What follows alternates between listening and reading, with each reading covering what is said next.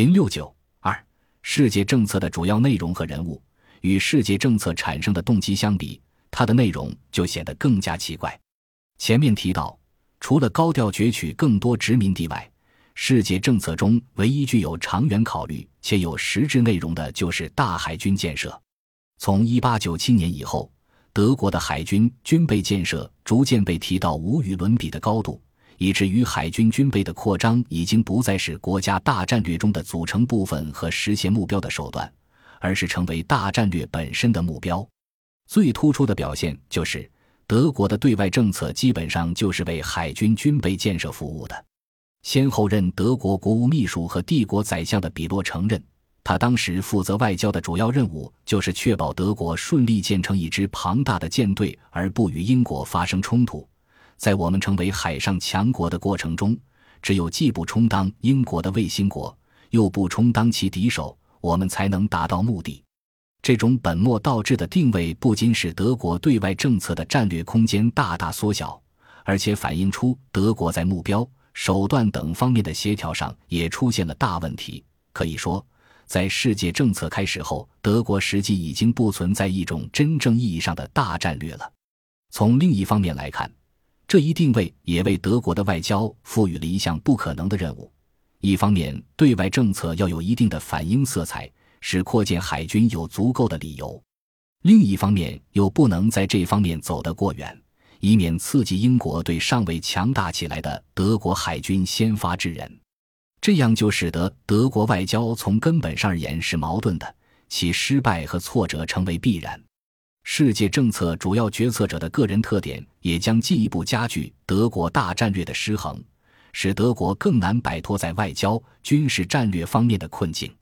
一八九四年接替卡普里维出任宰相的是霍恩洛埃，他曾经出任德国驻法大使和阿尔萨斯洛林地区的行政长官，但是他出任宰相的时候已经七十五岁，比俾斯麦卸任时候的年龄还大一些。而且性格上绝不是一个敢作敢为的人。他的一个同事曾经尖刻的评价说：“霍恩洛埃的座右铭可能是‘我也许软弱，但至少不是恶棍’。”威廉二世任命他担任宰相，主要是希望他成为一个受人尊敬而容易操控的人，而且还秘密的给他加了双薪。但是他对于威廉二世的一些极端想法，还是能够进行一些消极抵抗。这主要源于他个性的两个特点。一是固执，二是善于回避。曾与他在巴黎大使馆一起工作的同事说：“你几乎不可能让他做任何他不同意的事。每当你想抓住他时，他就会像小鸟一样飞开去。因此，他在宰相位置上虽然很不称职，至少可以防止威廉二世的一些更危险的计划。他的继任者伯恩哈特·冯·比洛则完全是另外一种情况。”他有着十分丰富的外交工作经历。一八七三年进入德国外交界，一八七八年他是柏林会议的秘书，协助俾斯麦处理会议的具体事务。一八八八至一八九三年任德国驻罗马尼亚部加勒斯特公使。一八九三至一八九七年任德国驻罗马大使。一八九七年接替马沙尔出任外交国务秘书。一九零零年出任宰相。所以。在德意志帝国的历任宰相中，比洛的外交经历仅次于俾斯麦，但是这些优势似乎被他那种佞臣的政治性格抵消了。他十分能干，同时又十分油滑，对于威廉二世的想法一味奉承和迎合，颇得后者赏识。早在1895年，威廉二世就有了任命他为宰相的想法。亲王太老了，不能同时处理对外和对内事务。而现在的副宰相是个懦夫，比洛应该成为我的俾斯麦，就像俾斯麦和我的祖父将德国连接在一起一样，我们俩也将一起清除国内由议会和党派政治产生的垃圾。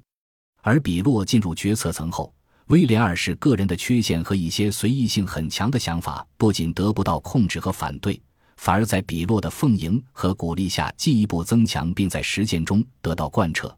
而德皇个人也更加高估自己。威廉二世的私人朋友，德国汉美航运公司总裁阿尔伯特·巴林就感叹说：“比洛对我们是一个不幸，他正在毁掉皇帝；而对整个德国来说，比洛的做法可能更是灾难性的。另一个人物则是阿尔弗雷德·冯·蒂尔皮茨。与其他军政界要人不同，蒂尔皮茨并非真正的贵族出身。他的父亲是律师，母亲则是医生的女儿，属于德国中产阶级家庭。蒂尔皮茨在1865年，即他16岁时就参加了海军。海军军校毕业后，他从基层一步一步往上奋斗，凭着他的能力和旺盛的精力，很快在海军崭露头角。1892年。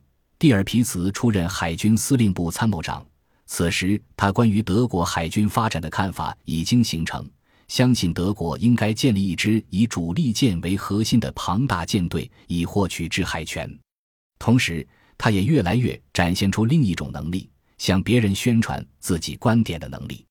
蒂尔皮茨任职以后，很快就将他上级和下级的观念从传统的鱼雷艇制上改造为主力舰制上。可以说，他对海军司令部进行了一次重新塑造。海军内阁长官桑顿海军上将评价他说：“蒂尔皮茨精力旺盛，能力极强，注定会充当领导人物。他野心勃勃，办事不择手段，生性又十分乐观。海军职业生涯已经使他变得十分自负。除了帝国海军部长官以外，没有任何上级能够真正控制他。”蒂尔皮茨是在这困难时刻推动海军建设的合适人选，而事实上，蒂尔皮茨也确实是德意志帝国大海军建设的灵魂人物。